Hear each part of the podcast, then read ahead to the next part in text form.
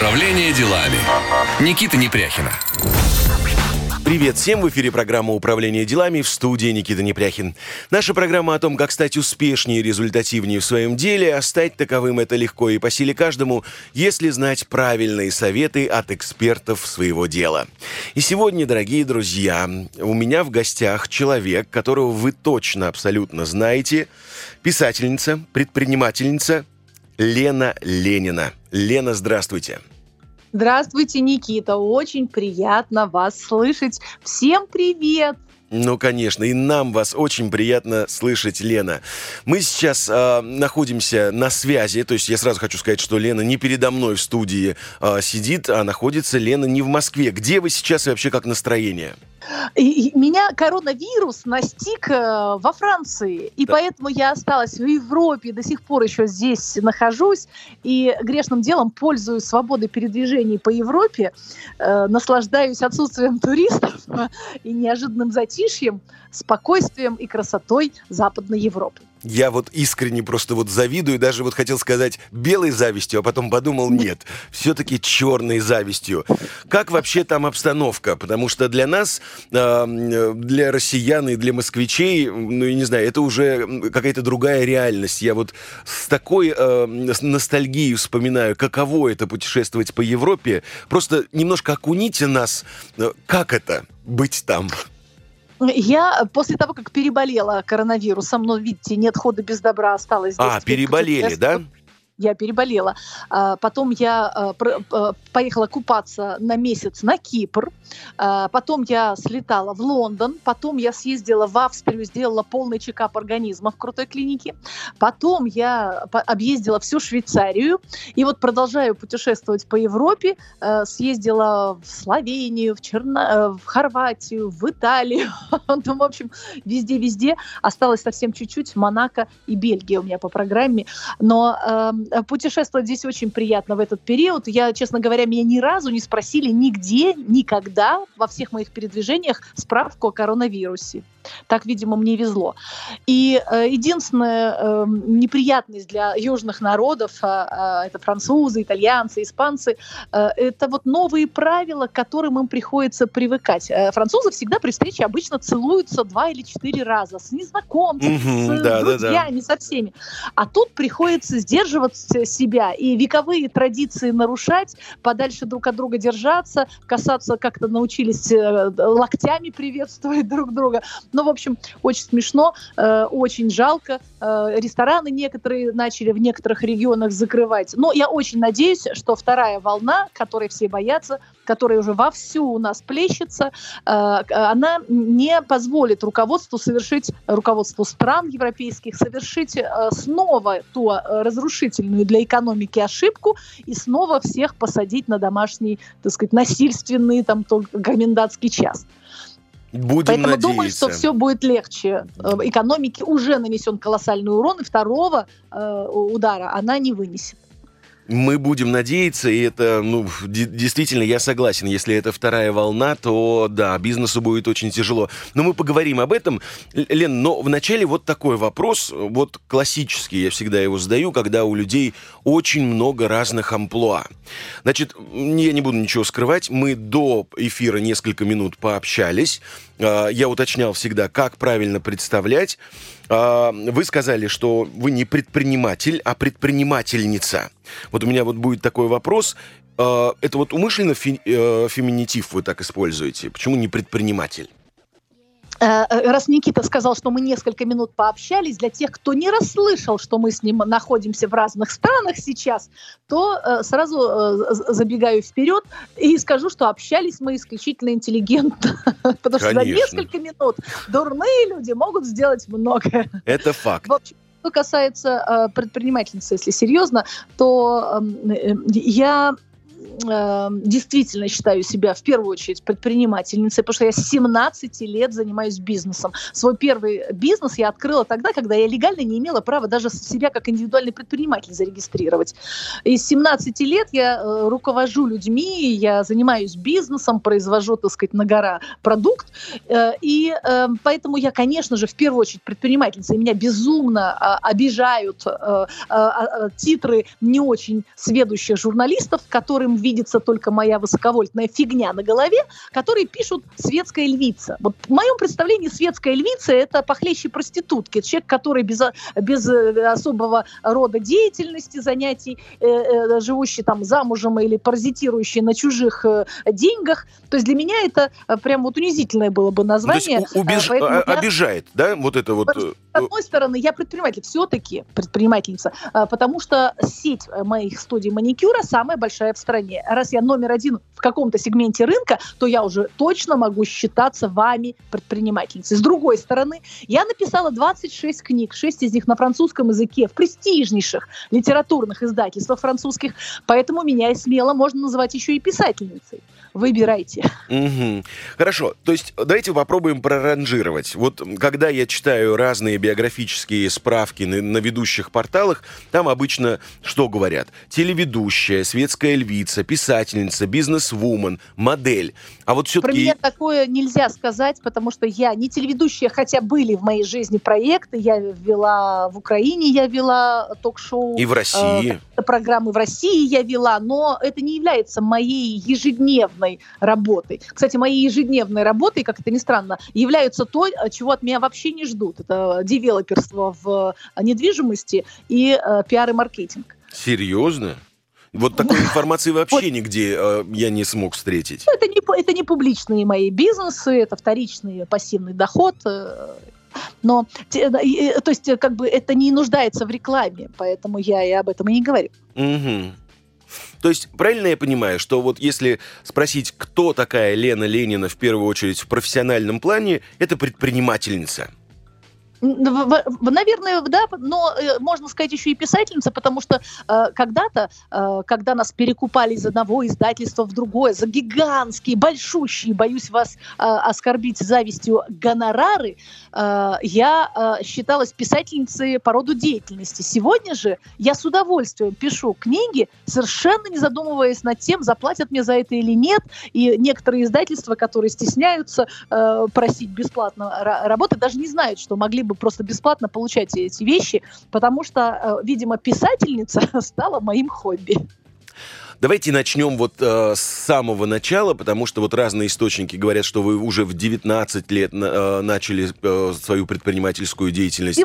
19. Да, вы мне сказали в 17.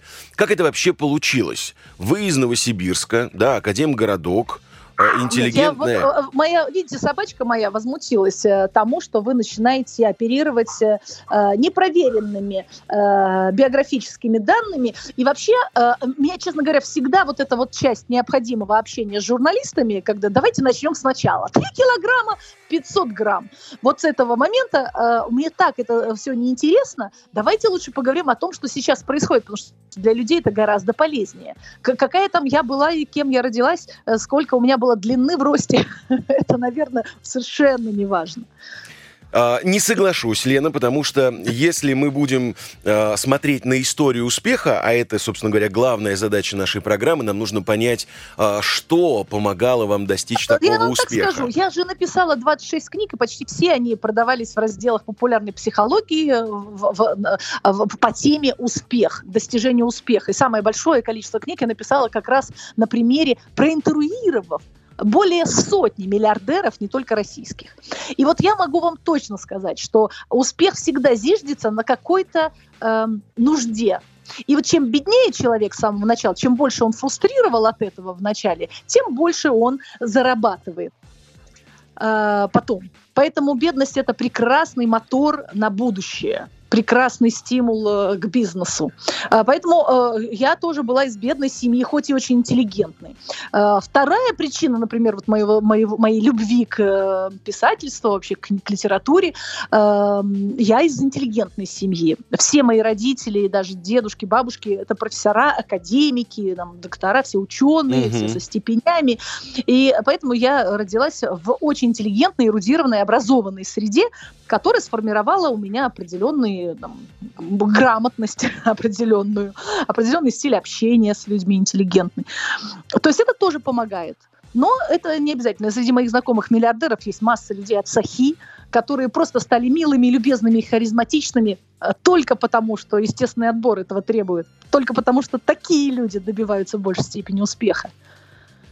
То есть получается, что как бы вот нужда это вот первая причина, которая побуждает человека что-то делать, э, э, заниматься чем-то, в частности, например, открывать свою первую компанию. Потому что те дети, которые рождаются в семьях абсолютно благополучных, в семьях миллиардеров, они иногда даже из этих швейцарских и английских школ возвращаются в цинковых гробах грузом 200. Э, это жуткая трагедия состоятельных семей, когда и им, их детям настолько вот им все дано, что им не к чему стремиться. Поэтому э, лучше всего добиваются успеха в жизни те, у которых сначала ничего не было. Человек больше мотивирован. Этот мотор на всю жизнь. Нужда. Я э, как-то разговаривала с Пьером Карденом э, по поводу его успеха, и он рассказывал мне, что он в 8 лет начал работать, в 12 уже там э, руководил каким-то подразделением на заводе, куда его отправила многодетная семья. И этот мотор передо мной сидел уже 80-летний старик, и этот мотор его продолжал мотивировать и в этом возрасте, потому что не счесть количество под его брендом выпущенных товаров э, и разных, э, э, разных брендов, разных, разных марок, разных бизнесов, которые он открыл. Просто человек, миллиардер, казалось бы, у тебя уже есть, когда 10 миллионов евро, можно остановиться и пожить для себя. Но этот мотор, если запущен в раннем детстве, то он потом всю жизнь человека толкает на еще большие финансовые свершения, даже не потому, что ему нужны эти деньги. Для него это уже игра, это уже азарт. Ну, конечно, это интерес жизни. Это, это правда, здесь не финансовая сторона вообще. Дорогие друзья, мы сейчас делаем небольшой перерыв на рекламу, а после продолжим. Впереди все самое интересное. Управление делами. Никита Непряхина. Привет всем, кто к нам присоединился. В эфире программа «Управление делами» в студии Никита Непряхин. В гостях у меня сегодня известный персонаж, предпринимательница, писательница Лена Ленина, которая пытается управлять эфиром и диктует свои правила. Лена, а вот у вас такой всегда Особенно, характер. Ее персонаж. Я понимаю, что мои высокие, роскошные прически вызывают у вас недоумение, и вы красивую женщину готовы окрестить окрестить персонажем. Хотя на самом деле всего-навсего это человек, у которого красивые прически и красивый маникюр. Вот вообще об этом никто не спорит. Самые красивые прически и самый красивый маникюр. Мы в первой части поговорили о том, что движет создавать что-либо, например, открывать свой бизнес 17 лет. И Лен Ленина уверена, что это прежде всего нужда. И у людей, у которых есть голод, вот такой в хорошем смысле этого слова, у них и появляется плохом, вот этот мотор. Голод да? и настоящий голод. А, у меня сейчас будет опять вот такой вопрос, который будет связан с разными отраслями и с разными сферами. Вы же занимались и телевидением, и а, книгоизданием, и бизнесом. Вот более того, вы нам сказали, что и девелоперство это тоже, чем вы занимаетесь. Можете сделать... А 200 вот... салонов маникюра у меня самая большая... Мы поговорим об этом, Лена. Это самая главная тема, мы поговорим обязательно об этом. Но прежде мне хочется вот нащупать несколько таких нюансов, как по-вашему, вот чем вообще разные сферы отличаются? Что вам ближе всего? Что, например, какая сфера, допустим, вам не очень понравилась? В чем основная специфика? Поясню, потому что, например, я в свое время тоже работал, допустим, и на телевидении, и книги издавал, и несколько компаний у меня.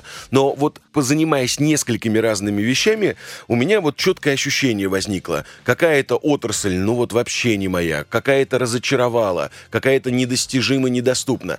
Можете поделиться вот такими своими ощущениями, какие разные сферы занятий, какие впечатления у вас оставляли? В бизнесе, в благородном бизнесе, бизнесе, который производит какой-то продукт, который нужен людям – все виды э, деятельности хороши, угу. и все сегменты хороши. И неважно, что ты производишь, шнурки от ботинок или яблоки. Главное, что ты производишь что-то, что нужно людям. Но э, есть виды бизнеса, которые даже и бизнесом-то не назовешь, кроме как, может быть, коррупции это можно назвать. Это, например, когда в политике лоббисты или еще какие-то околополитические люди и структуры зарабатывают деньги только как бы отбирая у тех, кто их заработал. И в основном, конечно, здесь э, под режим, под нож идут, э, э, ну, как раз вот предприниматели, которые что-то произвели, много, к несчастью, к своему заработали, и тут теперь огромное количество акул на них накидывается. Ну, да. И вот этот вид зарабатывания денег, мне кажется, гораздо менее благородным, гораздо более аморальным, и вот это мне не нравится, хотя я четко понимаю, что там денег больше, чем в производстве яблок. Но мне это не симпатичный вид. Угу. Хорошо, значит, по поводу бизнеса он всегда созидателен, и если он благородный, он всегда как бы оставляет приятное ощущение из-за того, что это в любом случае созидание какое-то. А вот по Ну, а остальным представьте сферам... люди, которые торгуют оружием или наркотиками. Вот Да, что согласен. они испытывают, как они спят, как, что они думают о, о том, что они просто убивают людей на планете. Или, или военные, которые отправляют молодых мальчишек э, э, глупых э, просто мясом пушечным куда-то на, на- на смерть. на- на- ну, в общем, я не знаю, меня очень многие социальные проблемы беспокоят, и поэтому я уважаю только тех бизнесменов, которые что-то создают. Мгм. Ну вот давайте возьмем даже вот несколько а, областей, где вы бывали, с чем вы блестяще справились. Там, например, модельная сфера, телевидение, а, э, книгоиздание, да, писательство или даже самая там актерская игра. Что самое сложное, что меньше всего понравилось и вот из, из э, этих занятий, и что действительно вот произвело больше всего впечатления? Э, Чаще всего в шоу-бизнесе я занималась организацией светских мероприятий. Это когда 40 человек звезд, 300-500 человек випов мультимиллионеров и еще человек 100 представителей прессы и журналистов. Э, Я получала удовольствие только от общения со второй группой населения, э, бизнесмены, потому что они всегда интеллигентные, хорошо одетые, умеют себя вести. Я разговариваю с, ним на одном, с ними на одном языке. Тогда, когда звезды, люди тяжелые пассажиры, капризные, они измотанные, несчастные бедняжки, э, большим количеством запросов, поэтому с ними прям тяжело. Однажды Сережа Зверев подъехал к нашему мероприятию, охранник спросил у него, кто он. Сережа развернулся и уехал. Я понимаю, Плохо оскорбительно. выглядел Я или, понимаю, или что? охране. Я не знаю, понимаете, некоторые, ну, сотрудники некоторых, э, ну, например, там баров, ресторанов могут быть не всегда очень любезны с нашими гостями звездными, Мгм. но у наших звездных гостей бывали такие короны на головах, что это прям вот прям, прям реально тяжело нам, как организаторам. С другой стороны, журналисты. Я при, при всем уважении к вашему бизнесу, последствия коронавируса, заметили, я кашлянула. Мгм. При всем уважении к, к- к вашему бизнесу и к вашей очень непростой деятельности, социально значимой, важной, э, такой благородной деятельности, когда вы как бы за, за- за добро и мир на земле э, боретесь, за справедливость, которой нет. Но, тем не менее, те журналисты, которые приходили на светские мероприятия, они отличались еще и другой стороной. Они, например, могли воровать бутылки и пирожки в свои рюкзачки. Они могли э, пытаться подсмотреть что-нибудь там непристойное под юбкой у сидящей немножко на возвышении звезды, и потом выложить это под, э, пред- под э, так сказать, личиной репортажа о событии. Ну, то есть вот какие-то, знаете, склонные к желтизне, э, к непорядочному поведению, к мелкому воровству и стяжательству. Вот, вот такие э, журналисты, мне кажется, позорят вашу благородную профессию. Ну, слушайте, Лена, ну как не, не взять со стола э, то, что плохо лежит? Ну что вы такое говорите? Понимаете, это вот же я свя- как организатор дело. мероприятия знаю, дело. что это не неплохо лежит, что за это кто-то заплатил, и у кого-то это на балансе. У меня, например. Мне, мне потом отчитываться перед спонсорами, перед вот бизнесом, потому что мы же зарабатываем. Это же не просто организация светских мероприятий, это, это бизнес. Это не просто собрались дурачки потусить с фигней на голове. Эта фигня на голове сложно делается, она тяжело носится. Я настрадалась с разными фигнями на голове, дай бог, сейчас радуюсь. Я подстриглась недавно, тоже ради эпатажа, но поняла, что это счастье иметь короткую стрижку, встал, пошел.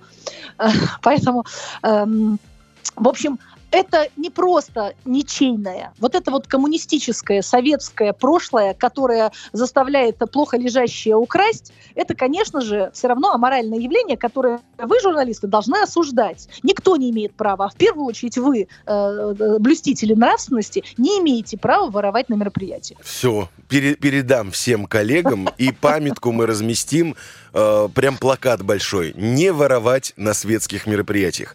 Лена, а почему вы все время свою прическу называете фигней на голове? Это, это- это общественная цитата, это оскорбительное название, э, которое я где-то вычитала. На самом деле это каждый раз произведение гениев парикмахерского искусства. Если человек не чемпион Европы хотя бы, я даже не пытаюсь с ним потренироваться, поработать. То есть я реально работаю в разных странах с лучшими парикмахерами момента.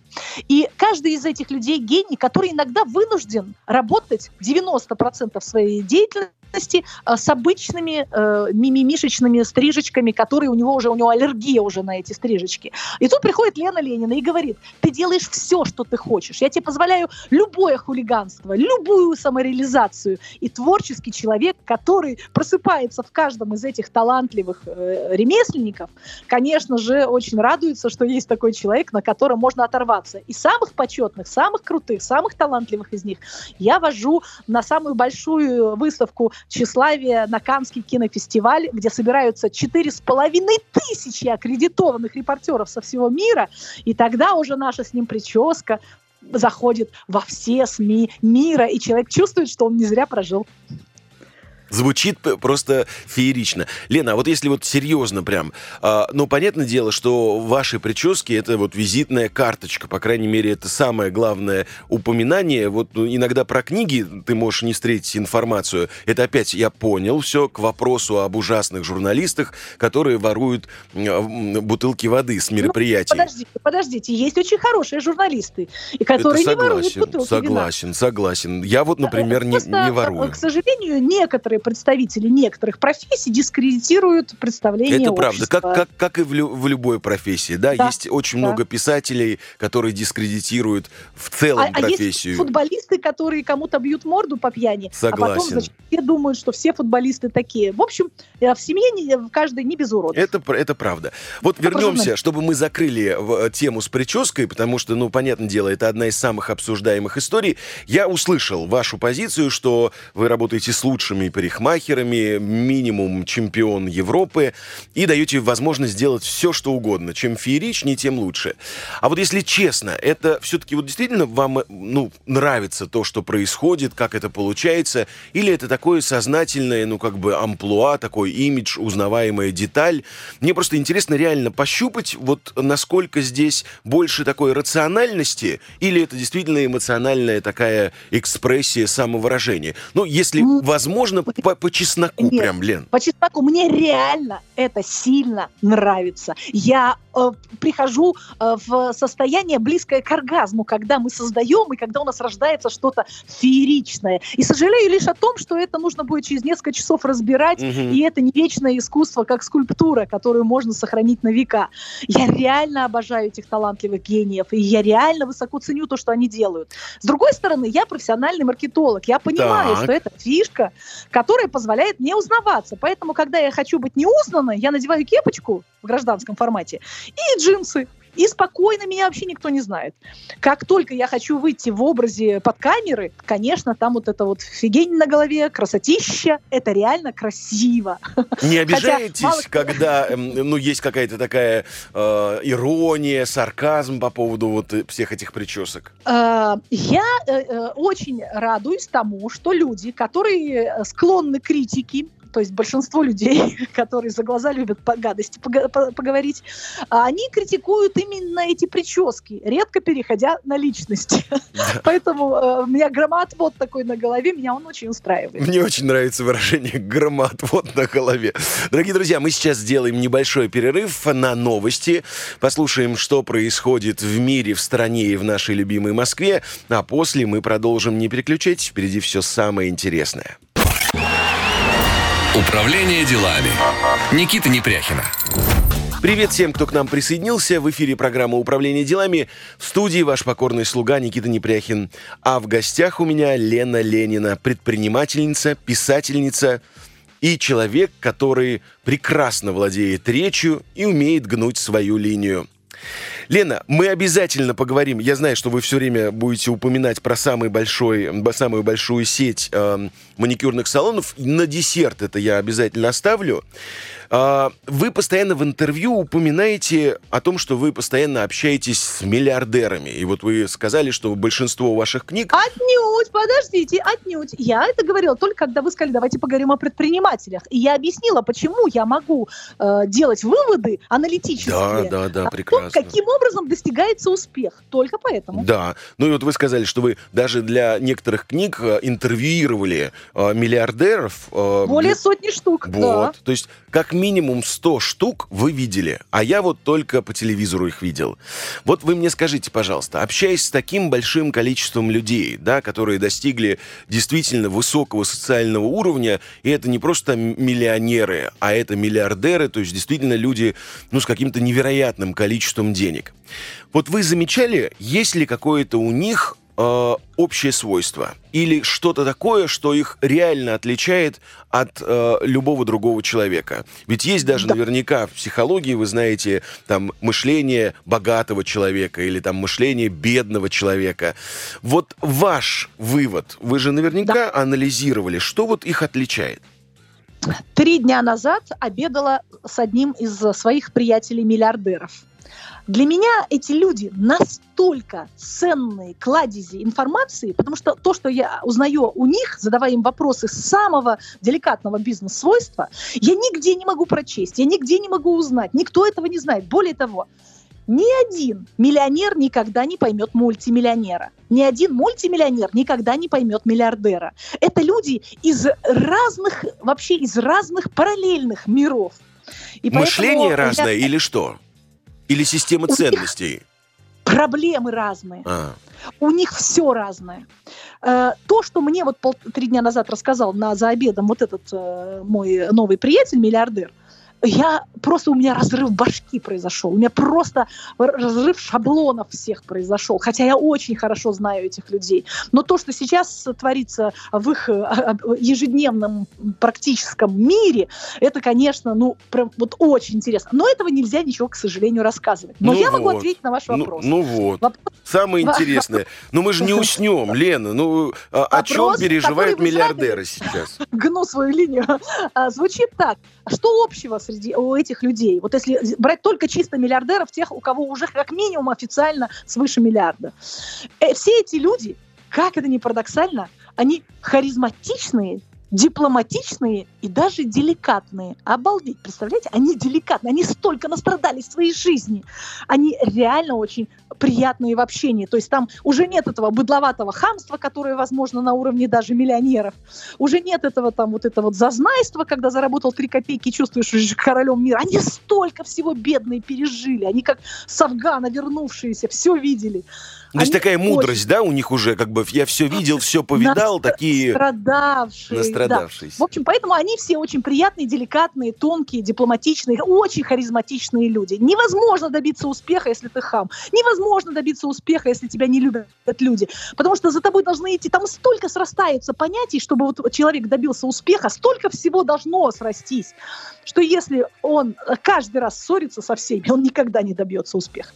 Вторая причина, э, или вторая отличительная черта. Да которая отличает этих миллиардеров, они просто заведенные юла э, перпетуум мобили без остановки пашущие.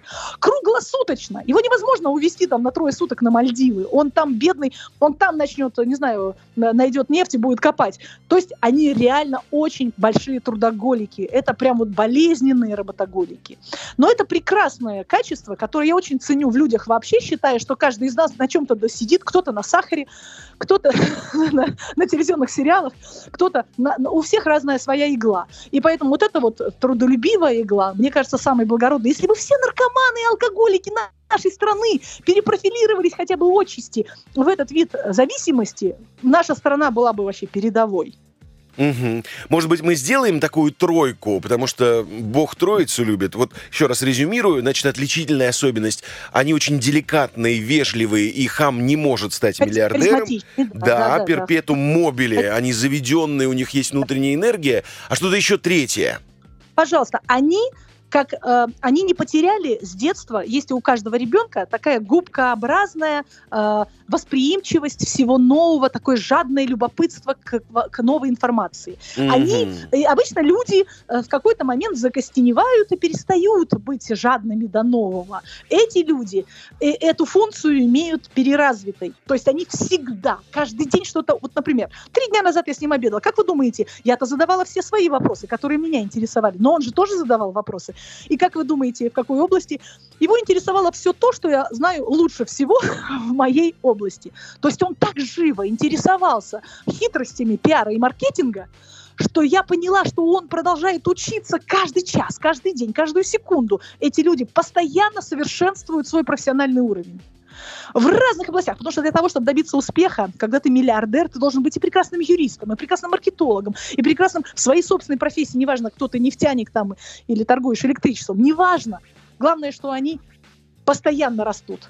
Это очень крутое качество. Может быть, вы все-таки э, скажете нам, Лена, ну, эксклюзив. Вот о чем все-таки они сейчас переживают больше всего? Там целый список, но чаще всего, э, если грубо-грубо, то это количество акул, которые пытаются у них все отобрать. То есть реально они обороняются, они защищаются, угу. они как загнанные кролики, у которых, когда ты попадаешь в список Forbes, это как черная метка. Все, начинается сразу э, ряды ряда всяких уровней начинают выползать, и мошенники, разводилы, э, грабители, бандиты, ну вот, вот это вот совсем они борются. Это Поэтому перманентная история или это вот именно текущий момент, вот актуальность? Особенно сейчас, в период экономического кризиса, все виды мошенничества, все виды грабежей начинают развиваться больше, потому что у людей все меньше и меньше денег. Угу. И поэтому э, все, все сложнее и сложнее сохранять свое на любом уровне. Женщине, которая купила себе сумку, ей труднее ее удержать э, на улице. Миллиардеру труднее удержать свои миллиарды. Лена, вы сказали замечательную фразу о том, что э, все богатые, успешные люди, перпетум мобили, у них есть какой-то внутренний ресурс, они сидят на какой-то игле, кто на чем. А на чем сидите вы? Я сижу на сахаре, я никак не могу избавиться от сладкого. Э, борюсь, э, перехожу на фрукты все больше, но пока еще не могу сказать, что я закончила с пирожными. Это моя самая большая боль и проблема. Я подсела на хороший наркотик 40 минут э, спорта. Я бегаю на беговой дорожке 40 минут каждый день. Но это вот из позитивных. А э, вот э, из самых, наверное, э, наверное, негативных Ой, с подружками бы еще завершить. Тоже а, очень от, от, отнимающий ресурс время и силы. Ну, вы можете прямо сейчас э, в эфире Москва-ФМ официально на главной городской э, столичной радиостанции как бы порвать мосты любви и дружбы с подружками, которые вас не устраивают. Дорогие дамы, имейте в виду, что самые большие паразиты энергетические, временные, это ваши подруги. Особенно подруги дуры, с которыми приходится болтать часами, тратя время. Они воруют Лена, давайте время. назовем три подруги дуры, к кому персонально обратимся и раз и навсегда поставим точку в этом. Ой, но это будут известные люди, Давайте. вам не понравится. Да Нет, почему? Меня... Мне это по барабану вообще. А им будет приятное упоминание. Нет, э, я не назову, к сожалению, этих имен, потому что я еще не готова слезть с этой иглы. Потому что подруги хоть и дуры, но, но все-таки поболтать но ними. Любимые, но любимые, любимые подруги. Лена, мы сегодня очень много говорим о финансах, и вы вот даже вот ранжируете и говорите, так, ребят, вот о, там проблемы, интересы, ценности, кругозор у миллионера, он принципиально отличается от там мультимиллионера. Мультимиллионер не понимает миллиардера, ну и так далее. А вот вы вообще богатый человек? Я сейчас не говорю про э, духовность какую-то, это понятно, Ой, это да видно. Я лицемер, я никогда не буду говорить, что я богата своими детьми и своим опытом. Этим я тоже, к счастью, богат. И ну как же, вот сами себе противоречить. Не буду говорить, да. но богато. Да, не буду. Я не буду говорить, но раз уж но начала, просто договорю, что забросьте меня завтра в Никарагуа, отберите у меня все, что было, и я все равно добьюсь успеха до, на новом месте. Потому что этот опыт и это умение производить неважно что, шнурки от ботинок или сами ботинки, этот опыт универсален. Поэтому в этом смысле опыт, конечно, полезен. Лена, Но... уникальная да. способность э, не отвечать на поставленный вопрос. А, Большой опыт. Большой опыт, да. Да, но, э, Лена, просто э, а, я еще по образованию педагог по логике, вот, поэтому подмену тезиса я как бы легко могу вычленить. Я задал вполне конкретный, незамысловатый вопрос. Вы на него можете прям не ответить. Я могу ответить, я помню вопрос. Хорошо. Это понятие очень относительно относительное. Если вы спрашиваете, сколько у меня денег на счету, мне придется послать вас туда, где вам может не понравиться. А если вы спросите, богата ли я, конечно, нет, потому что у меня нет еще миллиарда. А с миллиардерами тусуюсь, и зависть берет. Поэтому мне очень хочется добиться своего миллиарда. Поэтому в этом смысле я еще человек бедный. Хорошо, ну тогда вот давайте вот э, уточнение. А, вот на каком вы сейчас этапе? Миллионер или мультимиллионер? Ну, конечно, я сейчас евровую историю имею в виду. И сейчас снова отправлю вас куда-нибудь погулять. Дело в том, что отвечая на такие вопросы, я все равно буду вам э, врать. Но врать не в ту сторону, в которую вы думаете, что я должна врать. Некоторые звезды вульгарно приписывают себе достоинства. Я себе стараюсь, э, э так сказать, наоборот... А что здесь такого? Лен, ну вот ко мне приходят там 7 лет подряд в передачу разные предприниматели, основатели бизнеса, и они от, в открытую говорят, если они заявляют там о своей империи или что-то еще, кто-то прям в открытую говорит, да, у меня там 115 миллионов долларов. Кто-то говорит, ну вот я пока не мультимиллионер, да. а, но а я... потом к ним приходят э, всякие ребята с гор и начинают э, просить поделиться. Мне такие проблемы не нужны, поэтому у меня ни хрена Но у вас нет. только, Лена, с альпийских гор могут спуститься. Кто к вам спустится-то? Ладно, не хочет Лена отвечать на вопрос. Дадим ей возможность испытать чувство вины, а мы пока послушаем рекламу. Управление делами. Никита Непряхина. Привет всем, в эфире программа «Управление делами» в студии Никита Непряхин. В гостях у меня предпринимательница, писательница Лена Ленина. Говорим мы сегодня про успех, я бы даже сказал, успешный успех, и о том, чем вообще отличается мышление успешных и богатых людей от не очень. Ну вот Лен не на все мои вопросы, к сожалению, отвечает. Я вот тут и хотел про разные сферы поговорить. Ну да, особенно когда спросил, сколько тебе лет и сколько у тебя денег в кармане. Прекрасный, интеллигентный вопрос. Лен, ну подождите, про возраст я не спрашивал. Но коль мы вот лейб-мотивом а, да, ведем... Я живу в Европе. В Европе это самый неприличный вопрос, сколько так, у тебя денег. Серьезно? Правда, здесь табу на этот вопрос у людей. Угу. Считается неприлично задавать вопросы в отношении твоего твоих, твоих политических взглядов, твоих религиозных убеждений, финансового состояния и возраста, если удам. И возраста, если удам. Но вот программа, когда про финансы, как бы странно эту тему табуировать. Ну да ладно. Мы с вами сто, я столько секретов вам сегодня рассказала, и столько еще расскажу. Но Что если вы, вы не назовете хотя бы трех подруг, с кем вы не хотите общаться, с дурехами, я вот а тогда а не считаю это эксклюзивом. Хорошо. Лен, давайте поговорим о том, чем, ну, как я понял, вы действительно гордитесь, и, ну, тут грех как бы не гордиться. У вас самая большая империя, да, сеть э, студий салонов маникюра. Она и... называется сеть студий маникюра Лены Лениной. Лениной. Это, это название из пяти слов. Прекрасно. Я правильно понимаю, я вот тут нашел информацию, что более 100 уже студий у вас в 15 городах. Или это уже не актуальная информация? Уже 200, и вообще мы э, в Москве и Санкт-Петербурге это филиальная сеть, а не наши, а все регионы это все франшизы. Это все франшиза. Расскажите, пожалуйста, как вообще пришла идея в эту э, в, в голову и в эту голову? Оговорка. Да. Я сразу просто, когда голову представляю, я громоотвод вот этот визуализирую. Как пришла идея в голову и сложно ли это было? Вот буквально несколько слов о том, как э, реализован был этот успешный проект.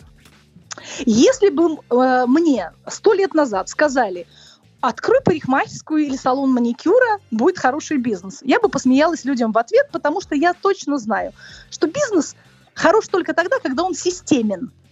Когда у тебя одна парикмахерская, ты нищий. Когда у тебя сеть колоссальная, и это, это бизнес, особенно если ты первый на рынке.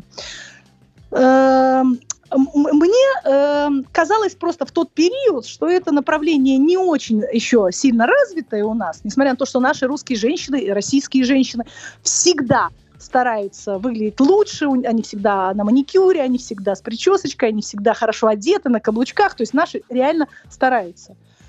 Может быть, в Европе этот бизнес бы так не пошел, потому что европейские женщины, похоже, грызут ногти а наши всегда хотят выглядеть. Ну, наши немножко всегда на выдании, им всегда хочется выйти замуж за миллионера, поэтому они стараются изо всех сил. Но, mm-hmm. но э, именно в нашей стране вот не хватало этого системного подхода э, к, к маникюрному бизнесу. Mm-hmm. Да, когда я пришла в этот бизнес э, с моими партнерами, которые мы имеем, было 6 салонов, сейчас 200. Мы реально стали номером один в стране. И я считаю, что мы э, показали рынку очень красивый пример, как можно из вроде бы не бизнеса сделать супер крутой бизнес. А в чем секрет успеха? Вот в чем? Вот вы же анализировали наверняка. Это грамотный бизнес-план, это хороший подбор персонала, это может быть какая-то маркетинговая концепция. Вот что? Ведь а, то огромное количество, ну, я имею в виду конкурентов, может быть, не таких сетевых а, и масштабных, но тем не менее ниш даже на момент открытия, она была, мне кажется, заполнена уже. В любом хите очень много э, условий в любом успехе в бизнесе очень много причин. Для того, чтобы добиться успеха в бизнесе, недостаточно иметь например, крутую концепцию, или красивый логотип, или известное имя, которое вас продвигает, и хороший маркетолог, угу. который стоит во главе компании. Э, недостаточно иметь э, правильную, четкую, логическую, логичную, чистую систему в бизнесе, которая как перпетум мобиле работает э, регулярно, потому что правильно выстроено. В общем, очень много секретов. И они все вместе кого-то делают номером один на рынке, а, а кто-то закрывает свою компанию, не успев э, стать успешным. Ну, то есть это все равно целая плеяда разных аспектов, а вот какого-то одного или там трех... Не э... целая плеяда разных аспектов, а все существующие знакомые вам аспекты необходимо соединить в кучу, чтобы добиться успеха и стать номером один. Это чуйка, это опыт партнеров или это вот действительно продуманный системный план? И то, и другое, и третье, еще 255 причин, которые делают одного успешнее другого. Один в, в школе учились э, Роман Аркадьевич Абрамович и куча его одноклассников. Один стал миллионером, миллиардером, пардон, э, на весь мир. Э, известным, а, а другие нет. Почему? У них у всех две ноги, две руки, вроде бы и одинаковые, примерное представление о том, что яхта лучше, чем велосипед. Но, тем не менее, много, очень много в успехе. Это и, например, э, правильный расчет на рынке. Мы, например, работаем в масс-маркет сегменте. Масс-маркет сегмент самый устойчивый ко всем экономическим колебаниям mm-hmm. в период кризисов. То есть, если бы мы работали в люксе, мы бы сейчас вот лежали бы уже все. И очень-очень-очень много. Если бы мы брали на работу там дорогих сотрудников, если бы мы сами не обучали, у нас своя школа маникюра. У нас, вы, вы себе не представляете, если я буду перечислять, это будет 258 условий для успешного достижения. 258 нам не нужно, Лена, оставьте их для нового бестселлера. А мы, дорогие друзья, переходим к моей любимой рубрике «Блиц-опрос» моего сегодняшнего гостя. Блиц-опрос Никита Непряхина. Лена, для того, чтобы узнать вас глубже и шире как человека и профессионала, я подготовил серию вопросов. Задача ваша — отвечать на них четко, лаконично, по существу, но самое главное, что, Лена? Э, попытаться уйти от неудобных, некорректных, нет, недипломатичных вопросов. Нет, самое главное — честно. Ну что, готовы? Да. Лучше быть честным и бедным или нечестным и богатым? Вопрос альтернативный, нужно выбрать либо одно, либо другое. Я за нечестность и богатство. Угу, ну, зато честно, правда? А, какое ваше любимое место в Москве? А, подождите, но я должна говорить. Все-таки, если нечестность в отношении там, оптимизации налогов, то да. А если это нечестность в отношении кидать своих партнеров, то нет. Тогда лучше быть бедным и честным. Угу. Ваше любимое место в Москве? Ой, как я люблю кофейни, типа кофе, кофемания с какой-нибудь плюшечкой вкусной. Я люблю пирожные, поэтому я все, что кофе, кофемании всякие, очень mm. люблю. А правда, что там можно встретить э, миллионера и устроить свою судьбу? Конечно. Mm-hmm. Конечно, я не пробовала так устраивать свою судьбу, но э, недавно вот с одним из миллиардеров познакомилась просто в хорошем ресторане. Молодость... Просто мне стало его жалко, он был один, сидел ну, один. конечно, к- конечно. Жалко, да и мне бы было бы жалко, сердце кровью облилось, я бы тоже подошел. Да, Мол... но по шортам вы бы не определили, что это миллиардер. А вы как определяете? А я знаю, что чем круче перцы, тем хуже они одеваются. Молодость в кабриолете или старость на велосипеде? Старость на велосипеде. Кабриолеты у меня были в молодости, но сейчас я как раз приверженница очень здорового образа жизни и спорта, поэтому старость на свежем воздухе где-нибудь в Швейцарии на велосипеде – это прям мечта. Какой совет вы бы дали себе 15 лет назад?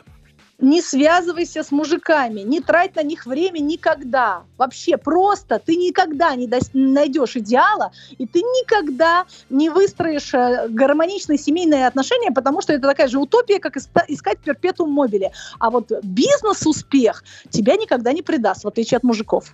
Что такое одиночество?